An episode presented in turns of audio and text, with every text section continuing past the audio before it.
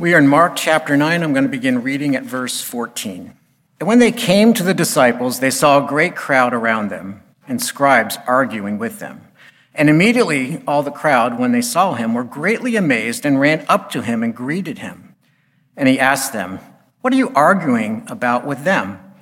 And someone from the crowd answered him, Teacher, I brought my son to you, for he has a spirit that makes him mute. And whenever it seizes him, it throws him down, and he foams and grinds his teeth and becomes rigid. So I asked your disciples to cast it out, and they were not able. And he answered them, O faithless generation, how long am I to be with you? How long am I to bear with you? Bring him to me. And they brought the boy to him. And when the Spirit saw him, immediately convulsed the boy, and it fell on the ground and rolled about, foaming at the mouth. And Jesus asked his father, how long has this been happening to him? And he said to him, From childhood. And it has often cast him into fire and into water to destroy him. But if you can do anything, have compassion on us and help us. And Jesus said to him, If you can, all things are possible for one who believes. Immediately the father of the child cried out and said, I believe, help my unbelief. And when Jesus saw that a crowd came running together, he rebuked the unclean spirit, saying to it, You mute and deaf spirit, I command you, come out of him and never enter him again. And after crying out and convulsing him terribly, it came out. And the boy was like a corpse, so that most of them said, He is dead. But Jesus took him by the hand and lifted him up, and he rose. And when he had entered the house, his disciples asked him privately, Why could we not cast it out? And he said to them, This kind cannot be driven out by anything but prayer. Lord Jesus, thank you for your holy and precious word. We come to you, Lord, hungry. We come to you wanting to be filled, and we come, Lord, expecting you to reveal yourself to us now and to fill our souls. Bless our pastor, Lord, as he preaches. Give him strength, give him joy, give him power driven by the Holy Spirit to draw us near. In Jesus' name, amen. Doubts. Do you ever have struggles with doubts, confusions, questions as you face the realities of life and compare it to the Christian life? How does the Bible really fit with the kinds of issues that we're dealing with in our world and with our neighbors and friends that we love? I do, for sure. And it keeps me struggling, it keeps me asking questions keeps me growing and learning. Here is a desperate father who's struggling with unbelief, he says. But it's not only unbelief, it's belief and unbelief at the same time. Verse 24 says, I believe, help my unbelief. And I'd like us to think about that today and think about the doubts that are in our hearts many times and whether they should be there or not, and what the Lord Jesus does with those. So I'm going to look at this text and think about how faith is really on the line at times like this, and then look at how life fuels doubt. The trials and challenges of life are what cause our doubts to arise. And then lastly, look at the one who satisfies the doubts of his people. So let's start by looking at how Jesus points to this truth that faith is on the line. Is Jesus really trustworthy? Can he do what he claims he can do? Can I trust him? If you start reading in Mark chapter 9 at the beginning, you see that there was this amazing account of Jesus' transfiguration. The disciples, at least three of them, saw the glory of Jesus. But as they came down from the mountaintop, they heard a loud argument going on. That's the word that's used here a dispute. It's not just a quiet discussion sitting on rocks by a stream talking about the things of the Lord. They were arguing with each other. What had happened was that this father had come looking for Jesus to heal his son. It's in verse 17. He had heard about Jesus and everything Jesus could do, so he was looking for Jesus, but Jesus was gone. He was up on the mountaintop. And so he went to the disciples, and the disciples were unable to heal the boy. And so there was an argument not taking place between the disciples and the scribes. You know, the scribes are, oh, they're trained and, in the law, they're trained in arguing and disputing. So, uh, undoubtedly, they were outclassing the disciples in this discussion. So, the disciples were probably back on their heels here, and they were saying, What? I don't know. Your Jesus is fake. You're fake. These poor people come to you for help, and you throw them aside. You don't do anything for them at all. You break their hearts. So, at the center of this whole dispute was this father with his suffering son. You'll see in various English translations, the malady is described in different ways. In the New American Standard, it says in verse 17, possessed with a spirit, but then verse 18, whenever it seizes him, it slams him to the ground and he foams at the mouth and he grounds his teeth and stiffens. Some English translations put it as epilepsy based on the description of the symptoms that are given there. Matthew's gospel, which gives an account of the same event in Matthew chapter 17, actually in verse 15, he uses the word lunatic. In the original, it's literally moonstruck, which is what lunatic means. So there was something going on here, but all the accounts also say there was a spirit, an evil spirit, a demon involved here. Now, if you ask me, all right, which was it? Is it biological? Is it physiological? Is it spiritual? I don't know the answers exactly because I don't believe it's proper to draw those strict lines between all those parts of who we are as human beings physiological, emotional, spiritual causes. I'm doing this, I'm saying these words, I'm acting this way because I haven't eaten. You know, it's my weakness. It's because of hormones I'm doing this. It's because of my biochemistry, it's off. And it could be true. Or someone else to say, well, you know what? I had a bad day because I didn't pray.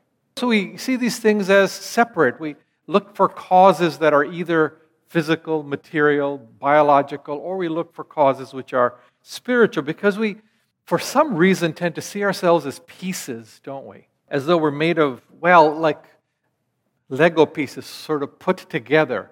You know, here's the piece which is my Christian faith, and I can plug it or unplug it. I can hook it on or unhook it as I choose because it's not related integrally to anything else. And over here, well, this is my feelings, these my emotions, which have nothing really to do with my Christian faith. And over here is my sexual identity, and it's hooked on where I want to hook it on. And over here is my body, and over here is my intellect, and over here are my morals and values. And I can plug and unplug these as I choose because they're not really dynamically related to each other. They're not connected.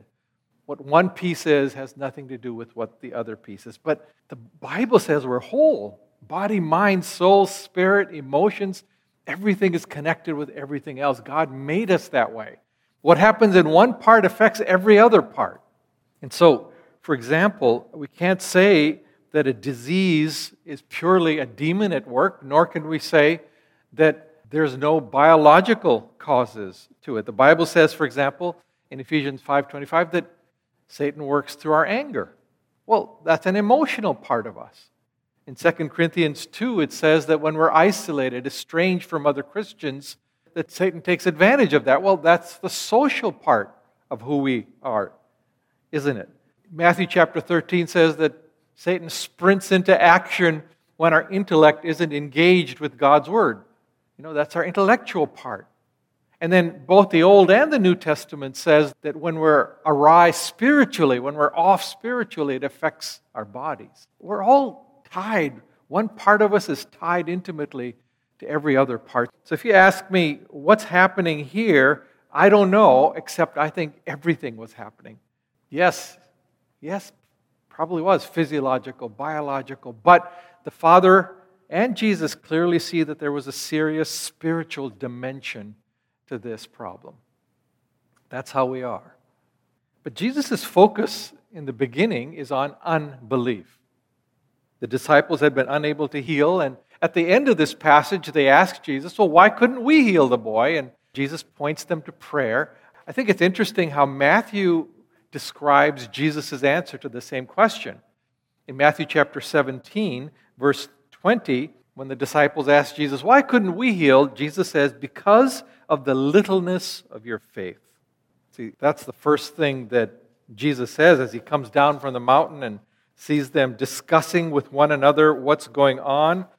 Verse 19, Oh, unbelieving generation, how long will I be with you? It's faith that he focuses on. That's what matters. And even these disciples then who had walked with Jesus, imagine this. They'd seen all his miracles, they'd heard his teaching. Even they were struggling with doubt. They had unbelief. And so, if you're a Christian and you're following Jesus, and you have been following Jesus for a long, don't be surprised if there are seasons of doubt, maybe residues of doubt that are always in your walk. You can love Jesus, you can follow Jesus, you can believe Jesus, and still have these residues of doubt in you, these questions which trouble you. So, what did Jesus do? Well, as we read, Jesus healed the boy and he told him, You know, all things are possible if you believe. I just want to say a word about this sentence. Jesus is not talking about magic here, by the way. You understand that, right? This phrase is used in many places in the Old and the New Testament, but never is it talking about magic. It's not saying if you believe anything, if, if you can arouse in yourself a feeling of belief in a particular thing that you want. Oh, I want this so badly, I'm going to believe that it's going to be mine. If, you know, like Dorothy, if you can click your ruby heels and say, I do believe, I do believe, I, I want to go home, then all of a sudden you'll be home. That's not what Jesus is talking about here. In the Bible, faith or belief always has an object. You have to understand that. When you see the word belief and believe or faith, it's always faith in someone or somebody, and it's faith in the living God. It's faith in the Lord Jesus Christ. So he was talking here about if you believe in me, if you trust me, then nothing is impossible. And so then Jesus, as you saw, commanded the spirit to depart, and the boy was made whole. So there are seasons, there are troubles that come to us. And in these times, our faith is definitely on the line. How does it happen? Where does doubt come from? Well, life itself fuels our doubt. So let me think about that, and let's all think about that. All the things that happen in life, not just the challenges that you personally feel, but the issues you deal with at work, in society, when you watch the news, all these cause questions that have to be answered. Life itself fuels doubt. This man, on the other hand, did have faith, right? It's not that he had no faith, he did have faith, but at the same time he had doubts and unbelief. So, verse 24, this wonderful statement is the boy's father cried out, I do believe, help my unbelief. They're both there at the same time. This is preceded by a statement of the Father, he turns to Jesus in verse 22 and he says, But if you can do anything, take pity on us and help us. And Jesus said, If I can, all things are possible to him who believes. If you can. You see, there's this uncertainty in that man's faith. He's come to Jesus, so obviously there's some faith, but still uncertainty. If. Jesus says, If I can. I don't know how you imagine him saying that. Was he offended? Like, if I can? Did he say it with a smile? If I can, haven't you seen everything I've done? Haven't you heard the stories of everything I've done? What do you mean, if I can? And then he prays, as I quoted in verse 24 I, I do believe. Yes, I do believe, Lord. But please help my unbelief. I need your help. It's so wrong to say, if you're not healed or if you're not delivered from a problem, if a prayer is not answered, to say, well, it's because my faith is deficient. People say this, but it makes no sense, and it certainly makes no sense in light of this, because that seems to imply that it's our faith that empowers God to do what he does. God is reliant on our faith, and our faith gives him this omnipotence through which he delivers us. But in fact, it's the other way around. Jesus answers his prayer and fuels his faith. It's faith which is the provision of God for us. So God provides faith for us, not that our faith provides power for God. We sometimes have it completely wrong. All faith comes from God. So, where did this unbelief come from then? Well, I think there's a thousand different causes, but you can maybe speculate about this because many of us have been in a situation like this. Maybe it's his history. After years of seeing his son suffer, it's become sort of a new normal for this family. You know, they live with this anxiety of, oh, what will he do next time? What if he throws himself into the fire or hits his head next time he's next to something hard? We can't leave him alone ever. One of us always has to be there with him. And they've lived with this, they've scheduled their lives around this, that now they can't imagine anything different. They've settled. There's no expectation that there could be any help. And then maybe another cause is just plain disappointment. He's made his trek to come here to see Jesus, and well, Jesus is gone. What else? Yep. That's just the way life is, you know. Nothing ever really goes right. He asked the disciples to heal them, and they couldn't do anything. Just like all the other people he went to. I'm sure he went to many doctors, physicians, charlatans. They tried everything they could for their son, and nothing worked. And so at the end, hope is gone, and faith begins to erode. Faith in anything. They don't want to trust anyone. Doubts come. And so, you know, doubt, therefore, is common to the Christian life. If you have questions, if there's things that puzzle you and sometimes trouble you because they're so puzzling, if you have things you sometimes wonder if you can trust, you're not alone. Doubt is a part of the Christian walk. Sometimes there's intellectual problems that haunt Christians and they're not purely abstract, they're tied up with our emotions and with the relationships we have with people around us. And I found there's certain questions that are just dragging people away, and I find especially young people are being dragged away, but not just young people. Can I just mention three or four of them very quickly? For a label, I would say this is a question of pluralism. People say there are so many religions, so many people who believe so many things different than I do. They believe in so many gods, or they believe in no God at all. And, and they're good people. They live moral lives. They're kind and they're my friends. How can I say that Jesus is the unique revelation for everyone in every culture, everywhere? People are troubled by that. Sometimes, these days especially, there's profound questions about sexuality and gender issues. I know people they're happy people, they're good people, and they love each other. They're kinder than many Christians, and their relationships with each other are more fruitful than many Christian marriages that I know. But the Bible says that their idea of sexuality and their idea of relationships is wrong. How do I deal with this? It doesn't make sense. How can I love them and respect them and take in all that I'm seeing about how they live their lives and have it jive with what the Bible is saying. It arouses great doubts in the world. The third area is disappointment with God. Why would God, if, if there is a God, why would He allow me to suffer such grievous harm, to have my heart break in this way? To say nothing of all the suffering in the world. How can I believe in a God like that? And then, fourthly, the desire for autonomy you know what? I just want to enjoy life. It's my life.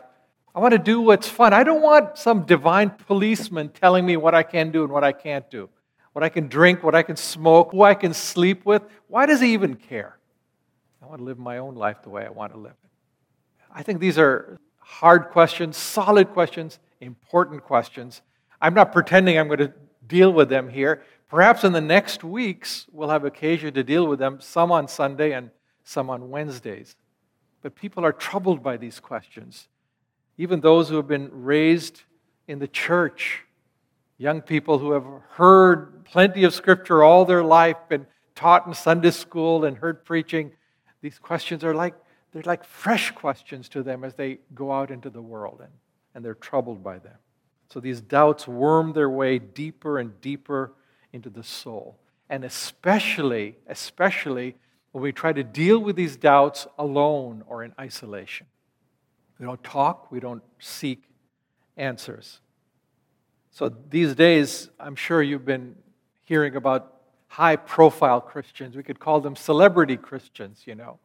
Ones that we knew a lot about whose doubts seem to have overwhelmed them. And if you read what they write, who knows? It's a whole bunch of questions. They have questions about science, they have questions about hell. They have questions about judgment. They have questions about pluralism. They have questions about violence, and on and on. But doubt grows, and it grows almost in an ugly, uncontrolled way when we surround ourselves with good people, kind people, friendly people who don't share faith in Christ. So we have acquaintances, and people will say to me, You know, I, am going to some people. I'm certainly talking to people about them. Who are you talking to? Oh, they're really good people. They're wise people. They read a lot. And they're very friendly people. They're warm. And they're smart. And they have lots of insight. Are they Christians? No, they're not Christians, but they understand a lot about life. And so we go to them and we seek their insights, but we don't, in seeking to answer our doubts, go to those who are credible, thoughtful, wise Christians. Or maybe several such Christians. We're easily satisfied. You know, we sometimes talk about how faith is contagious, and I think that is true, but then unbelief is also contagious. If that's who we're surrounded with, if that's the only friends we have, then doubts are fed and nurtured in us, and there's no solid answers sought or found. So, doubt is a reality in the Christian life because we're finite beings, we don't have all the answers. How do we deal with doubt? That's the question. I think we all know about Mother Teresa. We've heard her name. Several years ago, she passed away, but after her death, her private letters were published. Some of you may have heard about it because it caused quite a splash. Because those letters show her battle with profound doubt. Sometimes wondering if there is a God, sometimes wondering if Jesus is true. In one letter, she wrote, Where is my faith? I dare not utter the words and thoughts that crowd in my heart and make me suffer untold agony. So many unanswered questions live within me. Now, the skeptics pounced on that. One skeptic wrote a whole book on it mocking her and mocking Christians. See, they don't really believe. When they start to think, it's all doubts, it's all questions with no answers. But I'll tell you, many believers read those letters and say, ah, at last, someone is admitting that they too have doubts, like I have doubts. Like I have times when I have questions that I don't know the answers to. I also have this kind of agony at times because a shadow of doubt comes over my faith. So, where do we go? Well, there's one who satisfies our doubts. And that's what happens here. If you're struggling with doubts and questions, there's a prayer that Jesus answers I believe, help my unbelief. But we have to pray this honestly. You know, there's some who say, I don't have faith. I, you know, you're different. I don't know. You're a pastor. You're a Christian. You grew up in a Christian home. This, that, or the other thing. I, I don't have faith like you have faith. And that's a completely erroneous way of looking at it, as though there are some who are genetically programmed to believe. And you know, I'm not like that. Some have the personality to have faith, and I'm just not like that. That's not at all true. If they ask, Jesus will help their unbelief also. In fact, faith is something that comes to us from the Lord. He plants it, He nurtures it, He grows it in us. And how does he do it? Well, he, he shows us himself. He opens our eyes to see who he is, and our hearts realize here's one I can trust. He is true. All his promises are reliable. That's how trust works in our hearts. Isn't that, you know, if you think about human nature, how do we learn to trust others? Well, it's by observing them, having our eyes open to see who they are. We trust a friend because we see over a process of time that he's a good friend. We love and trust a wife because we see over a process of time that she's loving and loyal. We begin to trust an employee because we see he's reliable. His work is high quality. Our eyes are opened to see who that person is, and then we naturally find trust being aroused, faith in that person being aroused. And God does the same to us. He reveals himself, except he has powers that are beyond our human powers. Christ reveals himself to us through the Holy Spirit. The Holy Spirit opens our heart and our mind to actually see who Jesus is, that he's reliable, that he's strong, that his promises are absolutely trustworthy so that we can trust what he says. Just as an example, in Acts chapter 16, verse 14, it talks about Lydia who was the very first convert in all of Europe. And it says this that she heard the gospel from Paul, and it says, The Lord opened her heart to respond. You see how that goes? The Lord opened her heart. She began to see who this Jesus was, and then she responded with faith. And so that'll happen with you and with anybody who's watching. Help my unbelief. The Lord opens our eyes to see Jesus, and then we respond with faith that is appropriate for the Lord. And the Lord knows exactly what we need to have those questions answered. Better than you do. He knows the doubts you have, and He knows the way to answer those doubts, those questions, those confusions. So, people I've met, friends who grew up in religions where it was common for them to see visions, have seen a vision of Jesus. I don't know if that would help me or not help me, but it helped them, and they came to a reliable faith in the Lord Jesus Christ. And they're growing in His Word and growing to understand Him. Some trusted in spirits and powers, and they were healed in dramatic ways, which showed that every other spirit or power that they trusted was unreliable and drew attention to Jesus. Like this woman who lived in a simple village who had many gods that she prayed to, and it applied to them for healing, but now she lay on her deathbed. The cancer had spread. The doctors had opened her up for surgery and closed her back up because there was no hope, they said. And one morning she woke up and told the doctors, Jesus appeared to me and told me I'm healed. And they smiled. It's nice. A dying woman, you know, let's just comfort her a naive hope that she has. But she started to get better, and they examined her. They found no trace of the cancer. She went back to her village telling people about Jesus. She believed. Jesus knows what it takes for each of us to come to faith, for each of us to have our doubts answered. And it's different. It may not be what you think it is, but Jesus knows, and He answers. John the Baptist had seen Jesus. He had heard Jesus. He had heard the voice from heaven saying, This is my beloved Son in whom I am well pleased. And yet he had doubts. He was sitting in a prison cell awaiting death. Maybe that's where doubts grow stronger. And he sent two of his disciples, and they came to Jesus and they asked, Are you the one, or should we wait for another? You know what Jesus said? He says, Tell him. Tell him what you see. The blind see, the deaf hear, the dead are raised. And that was enough. That's what John needed. That's what John needed to believe that this was the one in whom he should trust.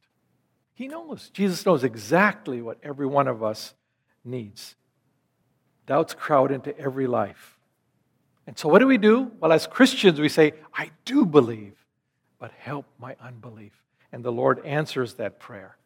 It's interesting how those two prayers in this verse 24 go hand in hand, right? If you think of it as prayer because he's talking to Jesus. I do believe that's a confession, and then help my unbelief. I think that's true in the Christian life. Those two things go hand in hand. And Jesus answers that prayer. I wish there was never any doubts. But I've come to see that struggling with those doubts, seeking answers from the Lord Jesus Christ and from all the instruments He's given us for answers, the church and the scriptures and prayer. Seeking answers is what grows our faith, that what deepens our understanding. We become more solid in our faith by dealing with those doubts honestly. And we keep struggling with those doubts until the day when we see Him face to face. I've had two very unsettling experiences with doubt. They weren't my doubt in this case, although I've had those also.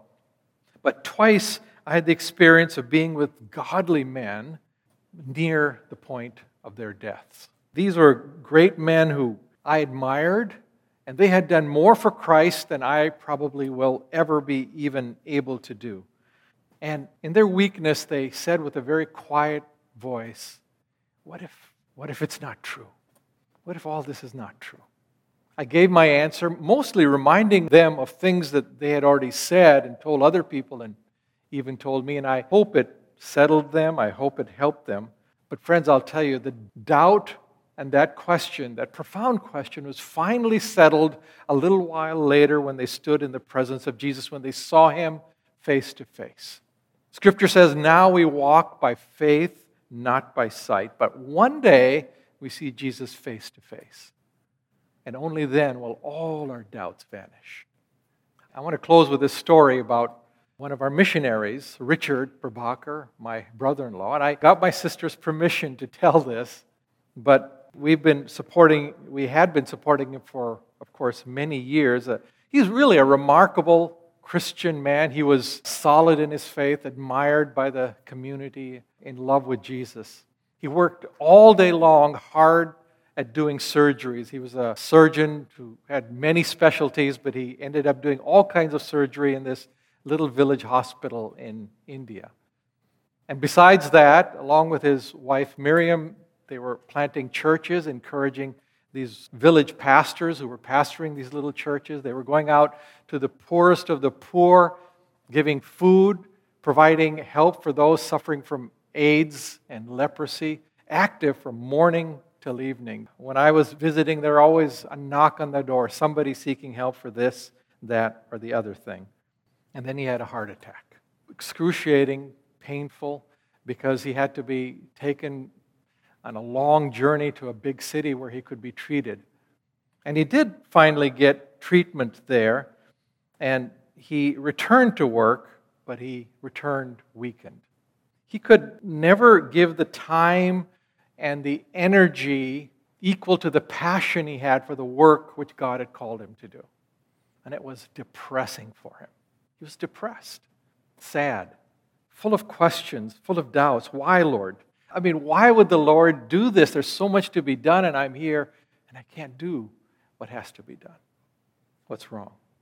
A few years after his heart attack, he realized something. His life had settled into a new schedule. He could only see, let me put it, only a fraction of the patients he could see before.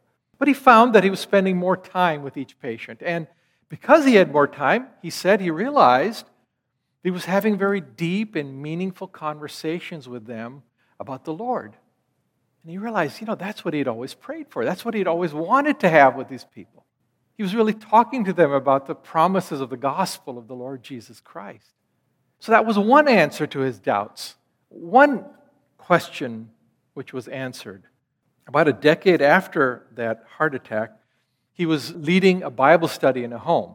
And just a small group of people, and he was standing up in front of them, and he read this from book of Job, chapter 42, verse 45. I had heard of you by the hearing of the ear, but now my eye sees you. And then he repeated it I had heard of you by the hearing of the ear, but now my eye sees you. And then he collapsed. In fact, that was the last thing he actually said before he was ushered into the presence of the Lord. And that's where all his doubts were answered. Doubt is a reality in this life. But Jesus answers this prayer I believe, Lord, help my unbelief. He never answers it completely in this life, but one day we'll see him face to face. In 1 Corinthians chapter 13, verse 12, it says, For now we see in a mirror dimly, but then face to face. Now we know in part, but then fully, even as we have been fully known. Then, then face to face. That's true for all of you. Then face to face. Till then, we all pray, Lord, I believe, help my unbelief. And Jesus answers. Amen. Lord, we thank you for being here with us, near to our hearts, near to our minds, near to all these questions and doubts that we struggle with as we face challenges in life, as we are criticized or, or skeptics question our faith. We don't have to hide these things from you, Lord. Just like this man, our prayer is help our unbelief, Lord. Draw near to us deepen our understanding of the beauty of your truth, how it harmonizes and makes sense of life better than anything else we could ever know, how it fills us with true and reliable hope. We pray this for one another in this room, Lord, and all those that are watching, Lord. Help our unbelief, we pray. In your holy name, amen. First steps of trusting someone are always a little scary, aren't they? I'm not sure I'm not sure if I've said too much. I'm not sure if I'll be rebuffed. Not sure if I'll be hurt. And it might be that some of you are taking those first steps of coming to faith in the Lord Jesus Christ. You may be wondering if, oh, I've gone too far. I don't know if I can trust him. Please pray. Lord, I do believe a little bit, but Lord, help my unbelief. And He'll answer. I think there's others who are facing new challenges, maybe young people who, as they go out into life, are facing questions and criticisms that they never encountered growing up all their life. And they're wondering about how to answer them. And I, I say, pray this prayer Lord, help my unbelief. So today, as you go, I don't pray for you that the Lord would erase every doubt, hush all your questions. I think that would be a false peace. Instead, my benediction is this that the Lord would deal with your doubts by deepening your understanding of the love and wisdom and power of Jesus and thus strengthening your faith.